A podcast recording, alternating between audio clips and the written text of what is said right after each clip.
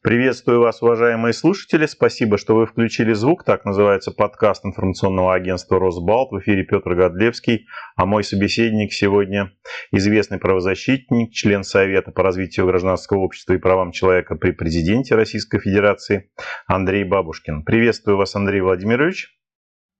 Добрый вечер. Итак, э, последнюю неделю, наверное, э, в общем-то, во всех СМИ и в социальных сетях э, одна из главных тем – это шокирующие видео из саратовской туберкулезной тюремной больнице, где на конвейер были поставлены пытки, самые циничные, жестокие, извращенные. И тема пыток в системе ФСИН э, вновь обсуждается очень многими. Более того, После этого э, начались расследования уже официальные. Э, система как бы не отрицает того, что это могло произойти. Начались отставки. Мы ждем уголовных дел. И вы на сайте э, партии «Яблоко», если не ошибаюсь, опубликовали свое видение ситуации, где подчеркнули, что полностью искоренить эту систему, систему насилия в местах лишения свободы, наверное, просто невозможно. Я правильно вас понял? Нет, не совсем правильно. Это возможно сделать, но э, на следующем этапе, когда изменится культурный уровень сотрудников СИНа, когда они станут более профессиональными, когда э, удастся преодолеть профессиональную деформацию, которая неизбежно связана с работой в уголовно-исполнительной системе. Но вот в вашей статье вы несколько таких пунктов указали, которые могли бы, так сказать, эту задачу помочь выполнить. И на первое место поставили, например, то, что необходимо в состав общественных наблюдательных комиссий по общественному контролю за соблюдением прав человека в местах э, лишения свободы вернуть правозащитников. Но мы все, например, помним, как в марте этого года из ОНК в городе Москва исключили Литвинович, которая очень много уделяла времени работе в этой комиссии, исключили за то, что она якобы разгласила материалы одного дела. И мы видим, что система как бы наоборот старается выхолостить эту систему общественных наблюдательных комиссий. Каким образом можно воздействовать на тех, кто формирует ОНК, с вашей точки зрения, чтобы все-таки правозащитники туда вернулись? Это реально? Ну, ситуация с Литвинович или Сусановой из Нижегородской области такой вершина айсберга. Существует огромное количество способов борьбы с правозащитниками внутри ОНК. Вначале их туда не пускают, потом их оттуда исключают. Потом те, кто пришли туда не правозащитниками, но в процессе вот, общественного контроля обнаружили интерес к защите прав человека в местах принудительного содержания, их на второй срок не избирает общественная палата. Существует несколько способов как эту проблему победить? Во-первых, необходимо внести изменения в законодательство и исключить из закона норму о том, что из УНК исключаются лица, у которых есть близкие родственники, отбывающие наказание, лица, которые сами когда-то отбывали наказание, и норму о том, что не могут быть членами ОНК те, кто в организации признаны иностранными агентами. Но самое главное, конечно, необходимо передать формирование ОНК из рук общественной палаты который, как мы понимаем, испытывает серьезное давление со стороны определенной части силовиков, передать совместное ведение общественной палаты, уполномоченного по правам человека и Совета по правам человека при президенте.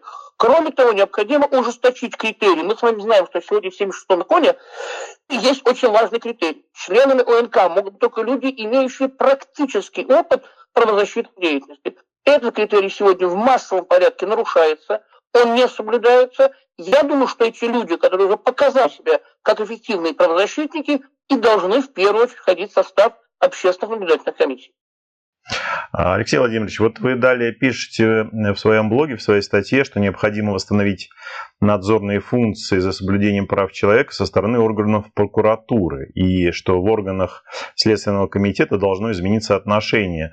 Но вот э, мне кажется, что это такие вещи, которые как бы они с одной стороны очевидны, а с другой стороны, вот как их можно достичь на практике в современных условиях?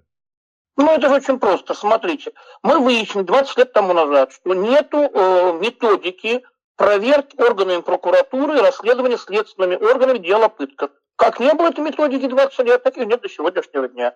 Мы выяснили о том, что э, в Следственном э, комитете делами о пытках правоохранительных органов занимается очень маленькое подразделение, которое буквально завалено материалами, только успевает отказывать в возбуждении уголовного дела, а реально проводить эффективное расследование не могут. Конечно, необходимо выяснить, каковы потребности этих органов и сформировать э, в размере, который будет соответствовать неким, э, скажем, стандартам, которые необходимы. Мы знаем, сколько, например, следователь может расследовать дел в течение года, и невозможно, чтобы на него там, у него было полтысячи дел, которые он даже там, не знаю, подшить не успевает.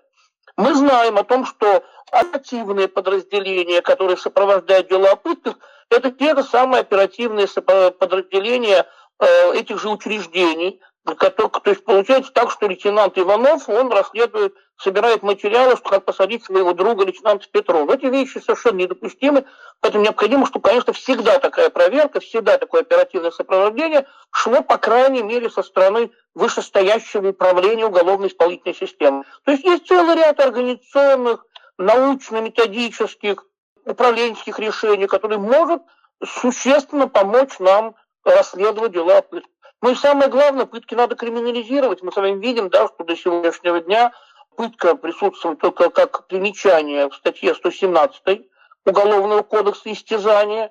Оно не касается, как правило, должностных лиц или лиц, которые действуют в официальном качестве. И, конечно, необходимо, чтобы пытка стала одним из наиболее частых преступлений в нашем Уголовном кодексе.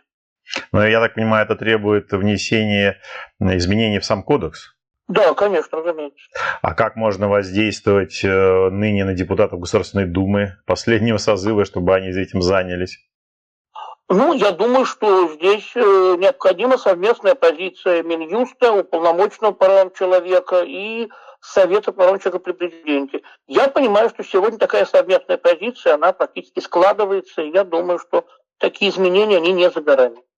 Андрей Владимирович, а вот э, на практике в ближайшее время Совет вместе с Минюстом будет все это обсуждать в каких-то организованных формах уже? Ну, вы знаете, в среду состоится заседание Совета и обсуждение в Минюсте. Они по времени немножко накладываются друг на друга. Но, вы знаете, уже сегодня мы находимся в взаимодействии, в частности, со ФСИНом России. Я, в частности, поставил перед ФСИНом вопрос о как можно более скором выезде представителей СПЧ в те регионы, откуда нам поступают тревожные сигналы. То есть вот уже в среду, 13 октября, такой диалог может начаться, да? Нет, он идет, этот диалог, он не может начаться, он уже происходит, но он, скажем, выйдет на некий такой вот гласный, он может выйти уже на какой-то гласный уровень. Ну, я имел в виду обсуждение вот этих конкретных фактов по Саратову, по, может быть, Иркутску, Красноярску. Последние сообщения, которым, в общем, пресса пестрит, это все, наверное, будет сейчас обсуждаться как-то в особом порядке. Да, но нам нужно создать механизм, понимаете, мы не можем бить по хвостам, там пытки, здесь пытки, нам нужно действовать на упреждение. Но и со стороны ФСИНа я вижу понимание, это, в частности, вот с Анатолием Ивановичем Микуниным мы это обсуждали, они готовы этим заниматься. А, а какую, он должность, какую он должность занимает, простите? Он замдиректора ФСИН России. А, замдиректора. Ему подчиняется главное оперативное управление. Да? Угу. Но это мы сможем уже в среду обсудить после того, как эта встреча состоится. Я думаю, сейчас пока преждевременно про это говорить. Ну что ж, Андрей Владимирович, большое спасибо. Напоминаю, что сегодня гостем подкаста «Включите звук» был член Совета по развитию гражданского общества и правам человека при президенте Андрей Бабушкин. Спасибо большое, Андрей Владимирович. Спасибо, Петр. Да, успехов вам. Спасибо. Да. Постараемся, чтобы успехи были. Всего доброго. Всего доброго. Вы слушали подкаст информационного агентства «Росбалт. Включите звук».